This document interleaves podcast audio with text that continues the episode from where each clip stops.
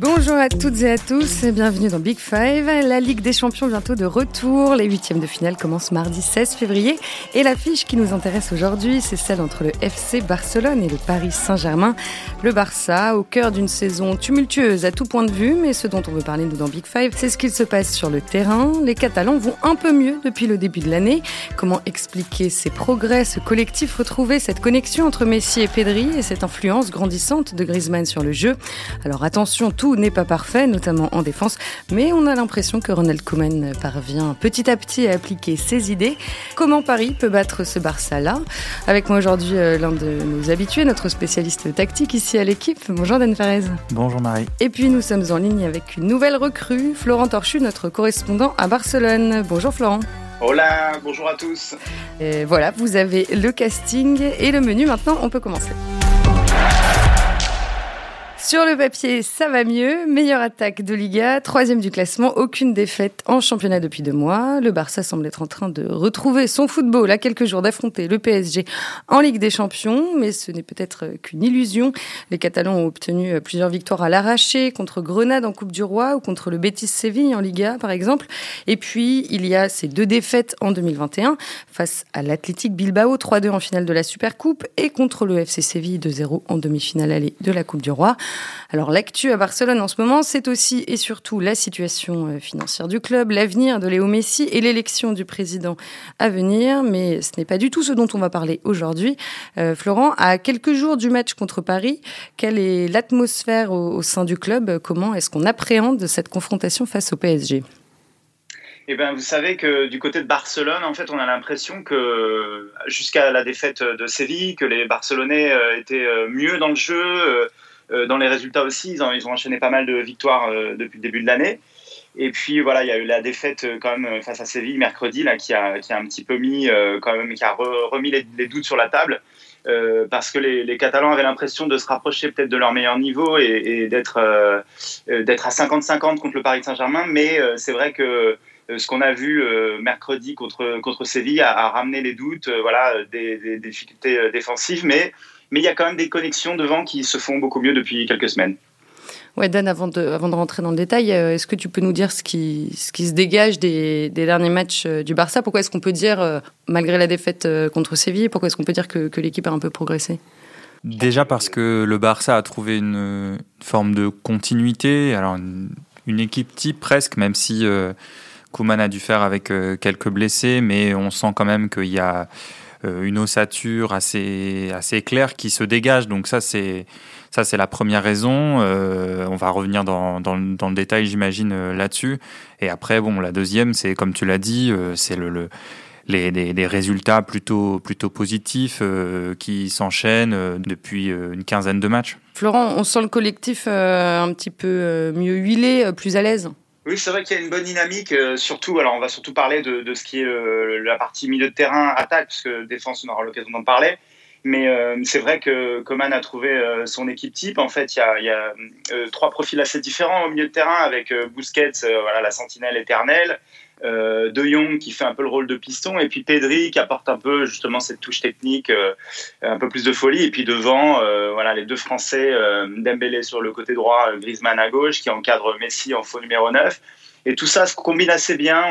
C'est vrai qu'on a l'impression qu'il y a des automatismes qui se sont mis en place et vraiment avec des joueurs, avec des, surtout ces six joueurs-là, avec des profils très différents et qui du coup peuvent surprendre l'adversaire, combiner. Voilà, on a un peu plus de, de folie, un peu plus de, spontanéité dans, le jeu du Barça, et c'est un petit peu le, point positif sur lequel s'appuient les Catalans aujourd'hui. Et Florent, est-ce que ce, jeu-là, euh, justement, euh, se rapproche un petit peu plus de l'identité catalane, de, l'idée qu'on se fait du jeu à la barcelonaise? Oui, parce qu'il y, a une vraie dynamique. On sent que voilà, les, joueurs combinent, euh, se, cherchent les uns les autres. Il y a des dédoublements. on utilise beaucoup les ailes, ce qui est voilà, effectivement quelque chose qui était qu'on voyait beaucoup déjà avec Cruyff, avec Guardiola. Euh, donc il euh, y, a, y, a Dembélé qui est vraiment un ailier pur, euh, Griezmann qui va plus dans l'intérieur et qui laisse Alba passer dans son dos. Donc on, voit des choses intéressantes qui surprennent l'adversaire et c'est un petit peu effectivement ce qui, fait, ce qui a toujours fait la marque du Barça et ce que recherche Coman depuis le début de la saison. Dan, au-delà, de, de l'équipe type, qu'est-ce que tu peux dire sur, sur ce système de jeu-là avec ce milieu à 3 particulièrement? Déjà, ce qu'on peut dire, c'est que Euh, il y a toujours le cliché de l'important, c'est pas le système, c'est l'animation. Mais euh, il y a quelque chose de, très frappant euh, chez ce Barça, c'est qu'il faut vraiment pas se fier au système qu'on voit sur la feuille de match, c'est-à-dire bon il démarre quasiment toujours les, matchs en, 4-3-3. Donc, euh, Florent a énoncé les, trois milieux et les trois attaquants. Et ce qui est le plus intéressant, euh, je crois, dans, ce Barça-là, c'est euh, la symétrie. Hein. C'est-à-dire que bah, parmi les trois milieux, il n'y a pas vraiment, au-delà des profils, de symétrie entre eux. C'est-à-dire qu'on a, bon, alors Busquets qui reste, qui reste devant la défense, mais De Jong qui fait un peu la connexion entre, de temps en temps, des décrochages pour aider Busquets à la relance des conduites de balles jusqu'à terminer parfois dans la surface. Pedri qui a un rôle très très très large, on, y reviendra et qui, doit connecter à la fois au milieu et à la fois avec Messi. Et les deux attaquants euh, devant, euh, c'est-à-dire Griezmann et Dembélé autour de, Messi, qui n'ont pas du tout le même rôle. C'est-à-dire Griezmann un peu plus vers l'intérieur, Dembélé qui mange un peu plus la ligne à droite. Et je pense que c'est ce qui est le plus à noter dans le, comment dire dans l'élaboration dans de l'identité euh, du de ce Barça de, de Koeman. C'est-à-dire que oui, part d'un 4-3-3, mais, euh, mais c'est très, c'est très, très, c'est très mouvant. Alors, vous avez tous les deux euh, évoqué Frankie de Jong. Euh, c'est le joueur le plus utilisé par euh, cette saison et il n'a jamais été aussi bon depuis, depuis son arrivée au Barça il y a un an et demi. Florent, ça y est, on peut dire que, que de Jong se sent bien en Catalogne? Oui, je pense qu'il y a vraiment eu une prise de conscience, sans doute fin novembre, début décembre, euh, parce qu'il était quand même assez critiqué en Catalogne, dans, les médias et aussi dans, par les supporters. Et euh, on sent qu'il a, qu'il a décidé de prendre les devants, quoi, de prendre les choses euh, vraiment à bras le corps. Et parce que c'est vrai qu'avant on avait la sensation un peu qu'il était, qu'il jouait un peu avec le frein à main, qu'il n'osait pas se, projeter, peut-être de peur justement de laisser le milieu découvert sur les contre-attaques. Et euh, je pense que, que l'a encouragé à, prendre plus euh, les choses euh, voilà, à bras le corps et à monter et à, à venir soutenir ses attaquants et aussi à le faire en portant le ballon. Et, le résultat, en fait, il est assez clair. Statistiquement, bah, voilà, on a joué 33 matchs depuis le début de la saison. Et ben, sur, les, sur les 15 premiers matchs, il avait fait une seule passe décisive. Et là, sur les, sur les, sur les derniers, sur la deuxième moitié, il a mis 6 buts et 3 passes décisives. Hmm. Donc, euh, donc vraiment, il y a une transformation, une métamorphose de De, de Jong qui est, euh, qui est aussi, en fait, finalement, un peu le quatrième attaquant euh, derrière le, trident offensif. Je veux rebondir sur le, ce que dit Florence sur la, transformation et la métamorphose de De Jong. Quand il arrive, donc il y a un an et demi, il arrive de l'Ajax où, au milieu de terrain, évidemment, il y a beaucoup plus de, permutations que, au Barça quand il arrive, mais, mais au milieu de terrain, il était le joueur le plus bas. Hein. C'était un joueur qui aimait évoluer derrière le ballon. Euh, et si, c'est à mon avis, on en avait parlé ici d'ailleurs au, à, son, arrivée, hein, quelques mois après son arrivée, on, avait parlé, on en avait parlé dans l'émission. Il y avait le problème de sa potentielle compatibilité ou non avec Busquets. Quand De Jong arrive, c'est un milieu reculé, c'est le milieu reculé de l'Ajax. Euh, même si c'est pas le même profil que Busquets, hein, mais dans la position, dans là où il aime le toucher le ballon, c'est le milieu reculé. Et là, ce qui est intéressant, je crois, moi, c'est davantage qu'un changement de niveau, c'est son changement de profil, le fait qu'il ait étoffé un peu son profil, qu'il soit un joueur maintenant qui, même sans ballon, puisse arriver dans la surface, qui ne faisait pas avant. C'était pas du tout un joueur de, de, ce type-là. Donc maintenant, on le voit parfois être le, le, joueur le plus avancé euh, de son équipe quand Messi décroche, par exemple, aller terminer les actions dans la surface. C'est ça, je pense, qui fait qu'il se sent beaucoup plus à l'aise dans l'équipe. Et c'est aussi, c'était aussi nécessaire pour le Barça qui, qui a, euh, comment dire, depuis quelques années, qui manque un peu de, de profondeur, qui manque un peu de, de verticalité. Il y a toujours le, le, le, seul joueur qui prend le plus la profondeur dans cette équipe, c'est Alba, ça fait des années. Et donc le fait d'avoir euh, un De Jong qui, qui, transforme un peu son jeu euh, et qui arrive davantage dans la surface, ça l'a aidé lui à s'intégrer au Barça et ça a fait du bien au Barça. Et je pense que Koeman a super bien organisé ça. C'est, et c'est, c'est Koeman qui, euh, qui l'a mis dans les meilleures dispositions. C'est parce qu'il utilise non justement, justement, justement, ce qui est intéressant, c'est qu'on pourrait dire le mettre dans les meilleures dispositions, c'est lui donner le, le, le rôle qui potentiellement ou un rôle similaire qu'il pouvait avoir à l'Ajax. Là, il y a quelque chose de, de, de supplémentaire qui se joue, c'est-à-dire que De Jong s'est transformé en même temps que Kuman a accompagné mm. cette transformation ou ce, comment dire, cette, cette évolution plutôt, parce qu'il a quand même gardé ses qualités. en plus, de, en plus du technique mental, oui, dont, dont, dont tu as parlé, bien sûr. J'ai l'impression, oui, que c'est vraiment, il s'est dit, euh, voilà, je, euh, j'étais encore un petit jeune euh, quand je suis arrivé, voilà, je, j'ai pris mes marques, je, je, vais apprendre de Bousquet, je vais, observer, voilà, et, depuis peut-être un ou deux mois, c'est un vrai joueur du Barça qui, prend ses responsabilités, qui, assume le fait de, de devoir construire le jeu et pas seulement voilà d'être un peu dans la passivité, mais voilà vraiment de, de, prendre les choses à bras le corps, comme je le disais, et et donc de, participer aux actions offensives. Alors celui qui participe aussi beaucoup euh, au, jeu, du Barça, c'est euh, la révélation euh, de la saison, je pense qu'on peut le dire, c'est Pedri. donc il est arrivé à Barcelone en 2019, je le rappelle, prêté dans la foulée à Las Palmas et puis il est revenu l'été dernier. on ne s'attendait pas à le voir autant jouer cette année. Bon, il profite aussi de la, la blessure de Philippe Coutinho. Kouman dit de lui que c'est le joueur qui l'a le plus surpris. Florent, comment est-ce qu'il est perçu au sein du club, Pedri? Il a, il a seulement 18 ans, je rappelle. Bah, ce qui est impressionnant, c'est effectivement, c'est qu'il a seulement 18 ans. Il a déjà fait une saison pleine euh, la saison dernière avec Las Palmas. Et puis là, tout de suite, il a, il a euh, assumé de, de prendre ce costume de, de titulaire euh, très rapidement. Il a, il a joué quasiment tous les matchs depuis le début de saison, un petit peu dans toutes les compétitions. Et, et effectivement, euh, il s'est fondu dans, dans, le collectif avec, avec plein de grands joueurs autour de lui. Et, et surtout, Messi l'a pris sous son aile. Ça, c'est très important. Mm. Euh, on a un peu l'impression de voir euh, cette filiation qu'il pouvait y avoir avec euh, Ronaldinho ou, Iniesta. Et parce que bah, finalement, je pense que les artistes, les, joueurs créatifs s'entendent toujours bien sur le terrain et, on sent que Messi l'apprécie beaucoup humainement, mais aussi techniquement. Et donc c'est vrai qu'il se trouve facilement. Il y a, évidemment cette talonnade incroyable, justement, qui a été beaucoup comparée à un geste d'Iniesta contre contre l'Athletic Bilbao en, Liga début janvier. Euh, et, c'est vrai que Pedri, à ce moment-là, savait que Messi allait passer derrière lui. Donc, euh, il y, a, cette compréhension euh, naturelle, en fait, entre deux, génies. Et, voilà, ça, c'est un des gros points positifs de, ce Barça. Dan, comment se caractérise, cette entente entre Léo Messi et Pedri sur le terrain? Par la fréquence de leurs échanges, déjà, comme l'expliquait Florent. Et puis aussi, euh, je crois, ce qui, est frappant avec, euh, Pedri, c'est sa compréhension du jeu, sa lecture des espaces. Il a, beaucoup de liberté avec le ballon, mais comme beaucoup de joueurs de, ce Barça-là. Et donc, on peut le retrouver à plusieurs, euh, à plusieurs zones du terrain.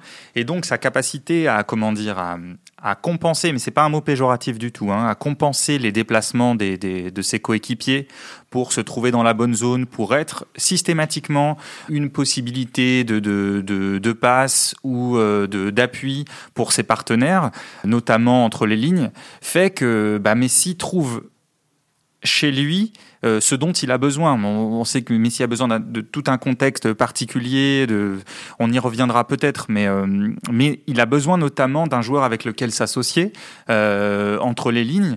Et, et Pedri lui offre parfaitement ça, mais à la fois sur le plan technique, mais aussi sur la, sa, compréhension voilà, des espaces et sa faculté de déplacement. Parce que là où, où Pedri est, aussi super intéressant, c'est qu'il peut recevoir de, de haut jeu entre les lignes, un peu plus bas et conduire la balle, et il peut aussi faire des appels plus tranchants. Je parlais des appels un peu verticaux de De Jong. Pedri aussi se retrouve dans la surface et ça donne, euh, ça donne une variété à son, à son jeu et ça, euh, comment dire, je, je crois que ça, ça sert toute l'équipe et notamment Messi qui peut énormément connecter avec lui. Oui, justement, Florent, euh, pour, pour que le collectif euh, aille mieux, est-ce que est-ce qu'en fait c'est nécessaire que Messi construise ce genre de relations techniques privilégiées comme celle qu'il a avec Pedri? Bah oui, parce que effectivement, c'était un petit peu ce qu'il disait, ce qui transpirait de, de, ses dernières interviews, c'est qu'il se sentait un petit peu seul. Il parlait d'une équipe en transition. Euh, on sentait qu'il était orphelin de, de, Xavi, d'Iniesta, de Neymar, maintenant en plus de, Suarez. Euh, et, Messi, pour être bien sur un terrain, euh, bah, on le voit avec l'Argentine justement dans le sens inverse, il a besoin d'avoir des, joueurs avec qui il puisse connecter. Et je pense qu'il a, il a trouvé ça avec Pedri. et, sans doute de plus en plus avec De Jong, avec même, même aussi peut-être avec, avec Dembélé et, Griezmann. Et, ça, pour lui, c'est hyper important de, baigner dans, un, dans, un, contexte comme ça pour, pour savoir, enfin, de savoir qu'il il va pouvoir combiner, qu'il va pouvoir finalement trouver des joueurs qui parlent un peu le même langage que lui. J'ajoute que le fait d'avoir trois milieux euh, derrière lui capable de, de, faire progresser le jeu, ça le dispense de pas mal de décrochages. Euh, on l'avait vu prendre parfois une place beaucoup trop importante euh, dans trop de zones du terrain sur les années précédentes où on le retrouvait parfois au niveau de ses, de, de, de, ces milieux def. Cette saison et dans cette configuration-là, le fait d'avoir ces trois milieux-là, ça le dispense de, ces décrochages. Et je crois que, bon, en plus de la nécessité d'avoir un, joueur entre les lignes pour pour le jeu d'association. Euh, voilà, ce qui se passe devant lui aussi est intéressant parce qu'il a, il a, a un joueur comme Griezmann qui lui ouvre des espaces euh, plutôt, plutôt vers l'axe. Il a, il a un joueur comme Dembélé qui peut aérer le jeu et qui peut lui donner toujours une option. Et il a systématiquement les fameux appels d'Alba euh, sur l'aile gauche en profondeur. Donc tout ce contexte-là fait que comment dire, Messi peut s'épanouir un peu plus. Et dernière chose, maintenant que Suarez est plus là, il y a 10 joueurs qui courent plutôt que 9 dans ce Barça. Et euh, bon, bah, Messi euh, marche toujours, mais autour de lui, euh, ça court au moins. Voilà. Bon, il y a un joueur qui court beaucoup et qui marque beaucoup aussi ces derniers temps, c'est Antoine Griezmann. Le Français en est à 7 buts et 6 passes décisives depuis le début de l'année, mais, mais au-delà des chiffres, et vous l'avez déjà un petit peu, un petit peu dit tous les deux, on sent qu'il a de plus en plus d'influence, de, prise sur le jeu du Barça. Oui, euh, effectivement, euh, Antoine Griezmann euh, a pris ses, responsabilités aussi, un petit peu à l'image de De Jong, se sent vraiment à 100% un joueur du Barça. Et, voilà, le, problème quand il était à droite, c'était que il était sans doute trop ouvert, trop près de, la ligne de touche, qui n'est plus un vrai allié depuis, depuis longtemps, Antoine Griezmann. Et euh, à gauche, on, sent qu'il a trouvé sa place, puisqu'il y a souvent Alba qui déborde dans son dos, lui repique dans l'axe. Effectivement, souvent, ça attire les défenseurs et ça permet à, Léo Messi d'aller justement dans cet endroit euh, qu'il affectionne particulièrement pour, envelopper euh, des ballons. Et, donc, on sent que voilà, Antoine Griezmann a vraiment trouvé sa place au Barça, même si bon, il y y a des matchs où c'est un petit peu moins bon, comme mercredi face à Séville, mais, euh, mais on, voit vraiment un Antoine Griezmann beaucoup plus épanoui et beaucoup plus à l'aise dans, le jeu et, beaucoup plus efficace. On doit quand même dire que pour ceux par exemple qui, qui se demandent hein, quel, euh, quel, rôle est là ou qui n'ont pas l'occasion de voir les matchs, c'est pas du tout le Griezmann que vous voyez euh, dans les matchs de l'équipe de France par exemple. C'est-à-dire que là, il a malgré tout, même s'il a trouvé une place plus intéressante, euh, il a malgré tout euh, beaucoup moins de prise sur l'élaboration du jeu, même si techniquement bon, c'est toujours propre. c'est plutôt là bah, le, voilà, le, le, le, le joueur le plus avancé de son équipe. Il y a quand même beaucoup d'appels à vide, énormément. Alors évidemment, ça sert le jeu de l'équipe, mais euh, il touche beaucoup moins de ballons qu'en équipe de France, que ce qu'il faisait à l'Atlético proportionnellement. Euh, cette configuration de jeu-là ne favorise pas l'exploitation de toutes les capacités de, mm. Griezmann. Mais après, bon, euh, il y a d'autres priorités aussi dans ce Barça, j'imagine, pour Koeman. Euh, l'autre Français en forme du moment, euh, euh, c'est Ousmane Dembélé, vous en avez parlé, qui est revenu de, blessure fin décembre. Et donc, il évolue à droite de l'attaque. Et Florent, tu le disais justement, son, rôle est, bien, bien différent de celui d'Antoine Griezmann, de ce que tu viens de nous raconter, Dan. Ah oui, c'est lui, c'est vraiment le vrai lié à l'ancienne, c'est-à-dire qui, est très proche de la ligne, qui provoque, qui dribble, qui déborde, qui centre et, donc qui fait beaucoup de bien à, ce Barça puisqu'il permet de, vraiment d'élargir le jeu et aussi de jouer en profondeur. Donc, euh, forcément, ça, crée le danger et ça déséquilibre beaucoup l'adversaire. Et euh, donc c'est important pour, euh, de pouvoir compter sur lui, de, compter sur ce joueur qui, dynamise, surtout en l'absence d'Ansu Fati et, de Coutinho, qui étaient aussi deux joueurs très importants de ce Barça. Et donc on voit vraiment un, Ousmane Dembélé sans doute qui est en train de, montrer euh, les plus belles choses qu'il a, pu faire depuis qu'il est arrivé au Barça euh, il y a maintenant euh, presque 4 ans et, qui, prend, ses responsabilités et qui, est très apprécié, de plus en plus apprécié en plus par, Lionel Messi et qui est sans doute en ce moment le joueur le plus, dangereux de l'équipe du Barça. Et qui trouve aussi, enfin Florent, je ne sais pas ce que tu en penses, mais on, il trouve enfin un peu de continuité, c'est-à-dire qu'il enchaîne les matchs, il est, titulaire quasi tout le temps, euh, c'est quand même euh, assez notable. Enfin, il n'y a pas eu beaucoup de. tu, me, corriges si je me trompe, il n'y a pas eu beaucoup de, séquences depuis son arrivée où il a enchaîné, il a eu une place très importante euh, dans, le, dans, dans le 11 du Barça. Euh, tu vois ce que je veux dire? Oui, non, là, il vient d'enchaîner 12 ou 13 matchs, alors pas, pas toujours titulaire, mais euh, beaucoup, de fois titulaire. Et, et au-delà de, de, cet enchaînement de matchs qui, qui, est exceptionnel chez lui depuis qu'il est arrivé au Barça, c'est aussi, euh, on a la sensation, euh, même si contre Séville, voilà, il n'a pas marqué, il n'a pas participé à une action décisive, mais que, mais qui joue euh, relâché, qu'il a plus peur de se blesser, puisque ça a quand même été son gros problème depuis qu'il arrive au Barça. Je crois qu'il a eu neuf blessures musculaires. Là, voilà, on a, retrouvé un, Ousmane Dembélé ben, qui, tente des choses, qui apporte ce, grain de folie. Et, et voilà, c'est le genre de joueur dont, dont a sans doute besoin, puisque les autres ont des jeux peut-être un peu plus stéréotypés, alors que, que Dembélé, des fois, on a même l'impression que lui-même ne sait pas ce qu'il va faire sur l'action, euh, c'est de l'improvisation totale, et, ça, euh, ça fait beaucoup de bien à une équipe, forcément. et il est beaucoup plus euh, rigoureux sur le, repli défensif que ce qu'il pouvait faire auparavant. Oui, oui, euh, il est, il est, oui, il est rigoureux. Après, parfois, il a des absences. Euh, il y a tout un tas de séquences où on le voit euh, suivre son, suivre son adversaire euh, direct jusqu'aux 20 mètres et après le lâcher. On comprend pas très bien pourquoi.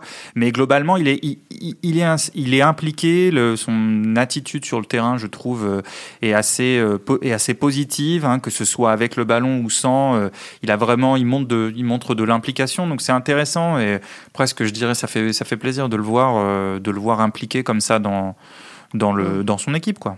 Bah, je parlais de repli, euh, ça reste quand même le gros, euh, le gros point noir du Barça. On l'a encore vu contre Séville. Non, t'es pas d'accord, Dan? Non, je ne dirais pas le repli, mais après la, la, gestion défensive, c'est-à-dire sur mm. le repli, justement, ce qui est très intéressant et très différent pour le coup de, des années précédentes, c'est que ce Barça presse beaucoup, beaucoup moins que tous ses prédécesseurs. Les chiffres euh, là-dessus d'ailleurs sont assez frappants, mais les matchs déjà étaient parlants. Mais le, Barça est genre 14e de la Liga euh, quand on regarde les, les, stats avancées euh, pour évaluer le pressing. C'est quelque chose de, comment dire d'exceptionnel au sens où on, voit rarement un, mm. Barça comme ça ces, ces, dernières années. Donc non, le Barça se replie et, et alors se replie en 4-5 rapidement se replie en 4-5-1. Alors après oui sur la transition, alors justement puisque tu, tu me lances là-dessus, euh, justement à la perte de balles, ce Barça peut être très exposé. Pourquoi? Parce qu'on en a un peu parlé avec le ballon, il y a beaucoup beaucoup de permutations, assez de liberté des, des, des, joueurs, hein, c'est-à-dire des cinq joueurs offensifs, et ce qui fait que parfois euh, le Barça, ben, même souvent le Barça perd sa structure avec le ballon. C'est pour ça que je, ne dirais pas que c'est un Barça qui ressemble à celui de Guardiola ou celui de Cruyff, qui est beaucoup moins structuré avec le ballon. Et donc à la perte, euh, évidemment, euh, si vous êtes moins structuré avec le ballon, bah, à la perte, vous êtes moins préparé euh, à opérer la transition défensive, et donc l'adversaire peut plus facilement avancer sur le terrain, notamment par, par, de la, par de la conduite de balle. Et, c'est vrai que ce Barça affiche, enfin c'est une des lacunes de, de, ce Barça, enfin en tout cas un, un des points faibles de ce Barça. Le Barça, c'est la troisième défense de Liga, 20 euh, buts encaissés en 21 matchs. Euh, Florent, est-ce que pour toi, il y a aussi, euh, est-ce que c'est aussi lié à des difficultés individuelles? Je pense à, à, Bousquet ou à la défense centrale, évidemment, Clément Langlais notamment. Bah, déjà, il y, a, y a un élément qui est important, c'est qu'ils prennent énormément de buts sur coup de pied arrêté, que ce soit sur des corners ou les coups francs. Euh, l'absence de, de, Piquet, bien évidemment, leur est préjudiciable, puisque c'est un un des meilleurs joueurs de tête de, l'équipe. Euh, on l'a vu encore la semaine dernière avec le, but de la tête de, Victor Ruiz, qui justement, euh, effectivement, on prend le dessus sur, sur Busquets, qui, au-delà de, ses actions arrêtées, voilà, c'était une, légende, ça, reste une légende du Barça, mais c'est vrai que parfois, il a un peu un, un, rythme de sénateur, on le sent, on le sent un petit peu dépassé. Euh, effectivement, à la perte du ballon, il est, souvent mal placé. Euh, ici, on dit beaucoup euh, que sur les derniers buts face à Grenade ou, contre Séville, c'est Umtiti qui, est en une sur les photos des journaux, mais, mais que Bousquet aussi sa part de responsabilité parce qu'il couvre pas bien, en tant que sentinelle, il couvre pas forcément bien son axe défensif. voilà, on y vient aussi. Umtiti, effectivement, il a, il, a, il a encore besoin de reprendre du rythme. Il a, il a, qui a peu joué quand même cette année. voilà, il a une année 2020 qui a été quasiment vierge. Donc il avait besoin de reprendre à la fois le, de retrouver le, rythme et, et, la force physique, mais aussi la confiance. Et, effectivement, les, derniers matchs avec les, erreurs, soit de placement sur la contre-attaque avec Soldado qui s'en va tout seul battre Ter Stegen, ou, aussi des fois quand il est pris de vitesse euh, comme on l'a vu euh, contre Jules Koundé, euh, ben, effectivement, ça, ça, n'aide pas le Barça et, ça, ça, met le Barça en, grande difficulté puisque à ce poste-là, il n'a pas le droit de se tromper.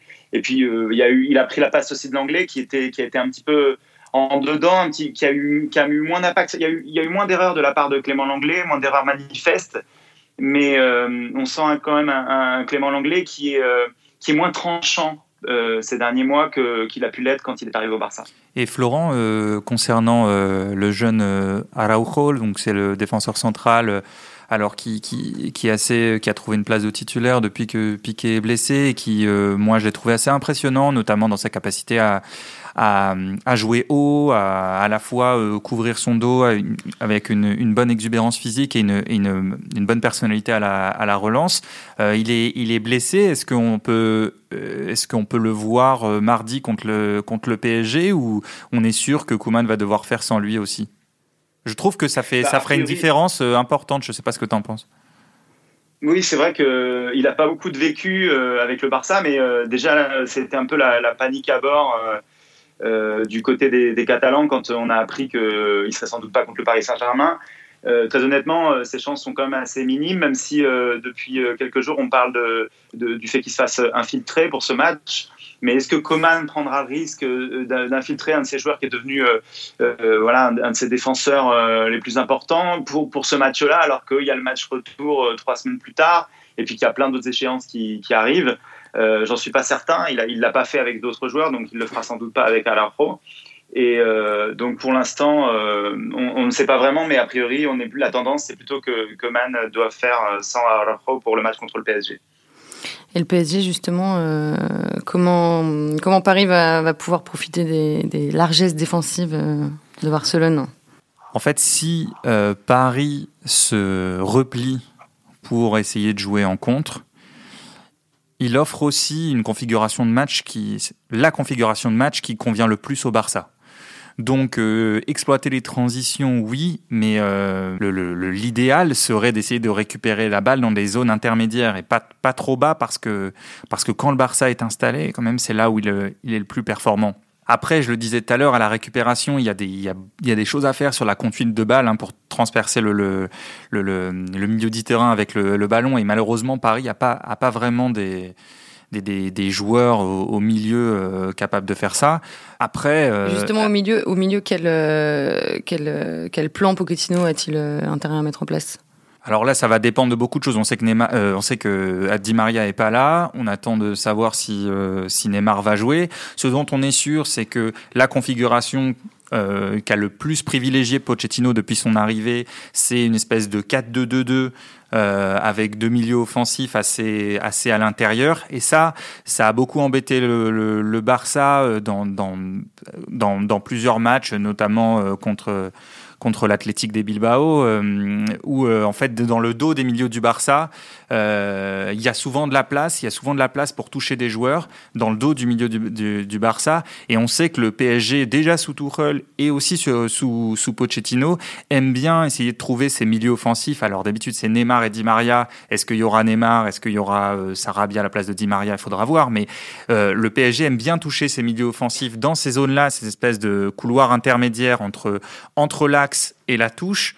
Euh, donc dans ces zones-là, le Barça est très très vulnérable. Donc ça, c'est quelque chose sur lequel peut, peut appuyer le, PSG. Surtout que le PSG a une, une chance. Ce que, ce que je disais, c'est que Paris souffre souvent face aux équipes qui pressent euh, quelle qu'elle soit. Hein, c'est-à-dire que même si un promu presse le PSG, le PSG est en difficulté, surtout quand il décharge Verratti de la relance, qui est toujours parfois surprenant. Bon, là, le Barça, c'est vraiment pas, euh, c'est pas la grande équipe, euh, la, grande équipe de pressing en Europe actuellement. Donc mm. ça, ça peut être un point positif pour le PSG, mais ils ont quand même des choses à craindre. Florent, comment, comment est-ce que le PSG est perçu à Barcelone? Bah, c'est perçu comme, euh, comme une machine quand même parce qu'il y a, y, y a, des sacrés grands joueurs et, voilà notamment euh, Neymar qui, qui, fait peur pour son retour ici. Alors il faudra voir si s'il sera là. Mais euh, je pense pour revenir un peu sur ce que, ce que disait Dan, la, la clé, ça va être l'intensité parce que c'est vrai que ce Barça, ces dernières années, a pris plusieurs grosses claques et euh, c'est notamment dû à un manque d'intensité, un manque de, de percussion, un manque, un manque d'envie aussi parfois de, des joueurs du Barça qui, avaient l'habitude peut-être euh, du tiki-taka qui était, euh, qui était un jeu de combinaison, mais finalement où c'était eux qui imprimaient le rythme. Et, euh, ces dernières années, voilà, que ce soit contre, contre la Juve, la Roma ou, Liverpool il y a deux ans ou le Bayern l'an dernier, euh, on a vu que dès qu'il y avait une équipe en face qui mettait beaucoup d'intensité au milieu de terrain, et, qui, faisait des transmissions rapides euh, vers l'attaque, euh, ben, tout de suite ce Barça était mis en difficulté, notamment parce que c'est pas une équipe avec euh, avec un gros physique. Voilà, Busquets maintenant il a il a 32 ans, Messi a, une année de plus et puis ça n'a jamais été un joueur comme on l'a dit qui, qui courait beaucoup. Euh, Pedri, euh, voilà, même s'il il fait du mieux qu'il peut, c'est pas pas non plus un joueur très très physique. Euh, Dembélé, on l'a dit, il a encore quelques lacunes défensives. Donc si si le PSG appuie un peu là où ça fait mal, c'est-à-dire sur l'intensité, la densité et la, la pression, bah, ce Barça aura beaucoup de difficultés pour pour réussir son match. Je suis tout à fait d'accord avec Florent, mais malheureusement, je crois que le PSG est parmi les grands d'Europe l'équipe la moins intense qui soit. donc ça peut ça peut faire une opposition. Bah, évidemment intéressante à regarder, mais assez, euh, assez euh, comment dire, pas anachronique, mais presque, je dirais, parce que je crois que ce sont deux équipes justement assez peu intenses et on a de moins en moins l'habitude de voir ça euh, en Europe. Enfin, quand même, Pochettino a, là, ces derniers temps, a mis ses quatre offensifs plus Paredes et Verratti, donc c'est-à-dire que c'est le tout technique, et donc on essaye d'avoir le ballon absolument et de presque faire le, Brésil de Télé Santana, mais j'exagère, j'exagère à peine. Euh, mais voilà, c'est tout sauf une équipe euh, intense, donc euh, ça va être, ça va être assez intéressant et assez, comment dire, singulier, je crois, comme, comme type d'affrontement. En tout cas, on a hâte euh, d'y être. Donc, euh, je le rappelle, Barça PSG, c'est le mardi 16 février. On va s'arrêter là. Merci à tous les deux, euh, Dan Perez et Florent Torchu. Merci aussi à Antoine Bourlon pour la préparation et la réalisation de cet épisode. Je vous retrouve la semaine prochaine et d'ici là, prenez soin de vous.